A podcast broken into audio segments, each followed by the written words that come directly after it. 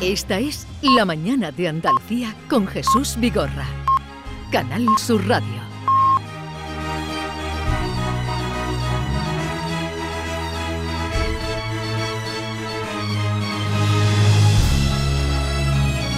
Y esta es la Andalucía de Bernardo. Bernardo, ya te hemos dado la bienvenida, así es que adelántanos o inícianos en el camino que hoy tomas.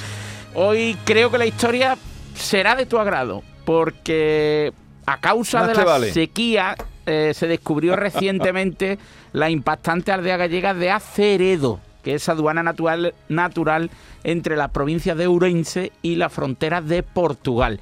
Se descubrió porque emergió del agua en los últimos meses a causa de las escasas precipitaciones y fue un shock porque en Galicia, que hubiera restricciones de agua, escasa lluvia, era noticia. Y allí que se dirigió un aluvión de turistas eh, con cámara de fotos en ristre. Y desde entonces pues, ha surgido un poco la iniciativa del turismo para descubrir aldeas abandonadas bajo el agua. Y hoy en la mañana de Andalucía con Jesús Vigorra, Maite Chacón y David Hidalgo hemos querido encender el GPS y activar nuestras coordenadas para hablar de aldeas abandonadas de Andalucía que están sepultadas bajo el agua o bajo el lodo a día de hoy. Y abrimos nuestra oficina de turismo itinerante en la malagueña comarca de Guadalteba, donde vamos a visitar las ruinas hoy descubiertas de Peñarrubia, un pueblo que ya descubrimos en nuestro programa de 1.800 habitantes, Ajá. que engulleron la agua del pantano de Guadalteba en 1973. ¿Qué se puede visualizar hoy por culpa de la escasez de lluvias? La Peana, que era el punto de encuentro y la parada del bus que conectaba la localidad con Málaga, los restos de la iglesia, el colegio o el antiguo cuartel de la Guardia Civil. Y dicen que los peñarrubieros, que fueron eh, instalados en diversas localidades de Málaga y sobre todo en Málaga capital, acuden en la última semana a contemplar el trazado de ese antiguo pueblo. Y de Málaga viajamos a Granada y concretamente a las primeras estribaciones de Sierra Nevada. Pero Vigorra. espera, no, no vaya a estar corriendo. ¿Esto que nombras se puede ver al día de hoy este pueblo de Peñarrubia? De Peñarrubia? Efectivamente, se, visualizan los restos, no, el, pueblo ya, ya, ya, perfectamente no, lo que claro. has señalado. Efectivamente. Y en la falda eh, de Sierra Nevada, concretamente en la ladera sur, se construyó el pantano de Canales.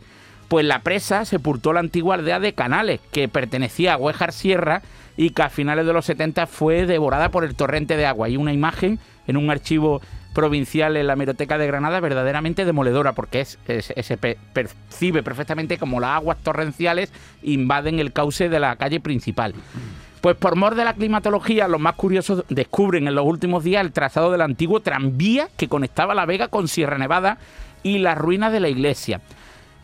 Pero para rematar las curiosidades hoy, viajamos hasta Córdoba y concretamente hasta la Subbética.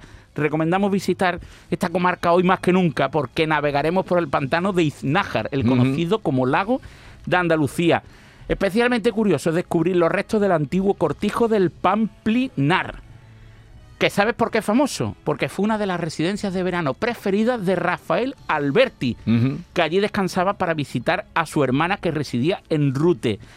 Otra de las joyas hoy desnudas es una almazara romana contigua al propio cortijo y que se construyó en el siglo I después de Cristo.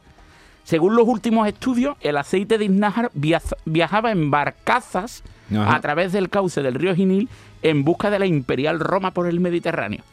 Y querido Vigorra, una última anécdota.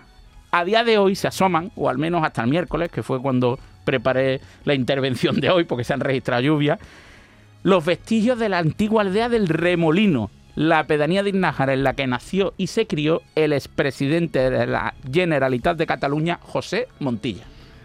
Eh, pero vamos a ver, ¿y de el poblado íbero que se descubrió en Córdoba este mes de septiembre no vas a decir nada?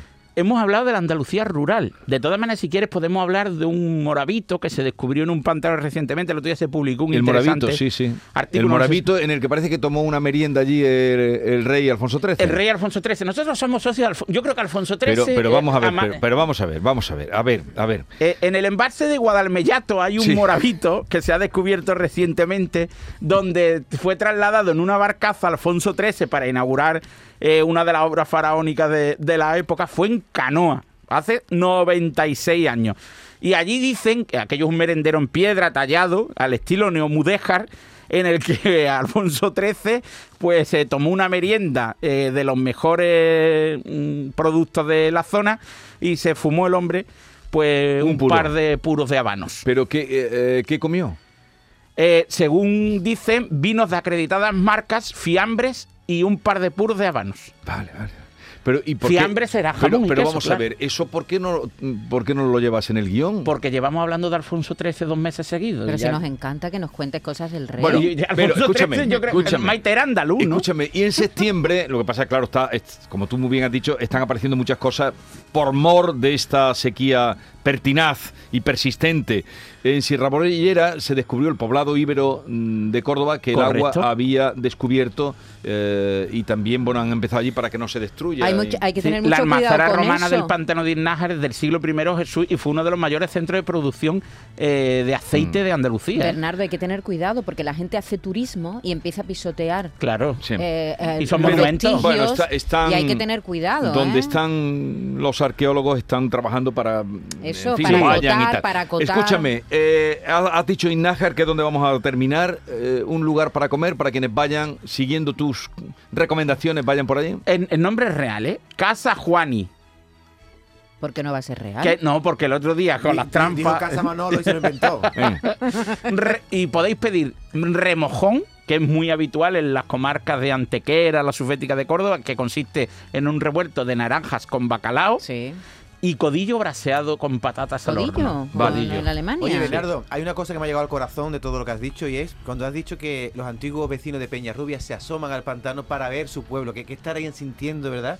Esos antiguos habitantes que vieron cómo el agua Imagínate. se, se llevaba a su pueblo y, y verlo de nuevo otra vez. ¿no? Ha sido la mayor tragedia registrada en Andalucía en el siglo XX, es cierto, desde las obras hidráulicas para la construcción de pantanos.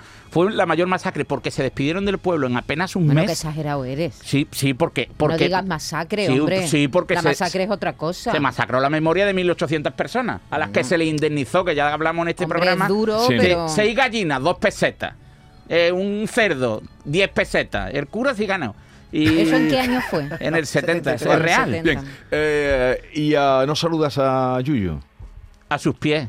Buenos días, buenas- buenos días todavía. José Guerrero. Yuyu. Muy buenas. Bueno, anótate esto que eh, Yuyu es coleccionista de lugares donde mm, comer bien. Hombre, por favor. Casa Juani eh, Casa en Iznájar. En. Iznájar. Cuando vayas por- cuando vayas de gira con el espectáculo que vas a estrenar dentro de muy poco, dentro de una semana, ¿no? ¿Dentro de una semana? Porque es el viernes que viene. Viernes 25 y estrenamos y sábado 26. Ahora vamos a hablar del gran estreno. Mm, Vuelve a las tablas, vuelve al escenario José Guerrero, pero ahora como actor en el espectáculo El Gran Combate, del que vamos a hablar en un momento. Así es que quédate por aquí. No me has dicho nada hoy de Expomiel que se inauguraba, se inaugura hoy en Córdoba, en la Diputación de Córdoba. La próxima semana vamos a hablar de una mujer que combina eh, la miel y el chocolate.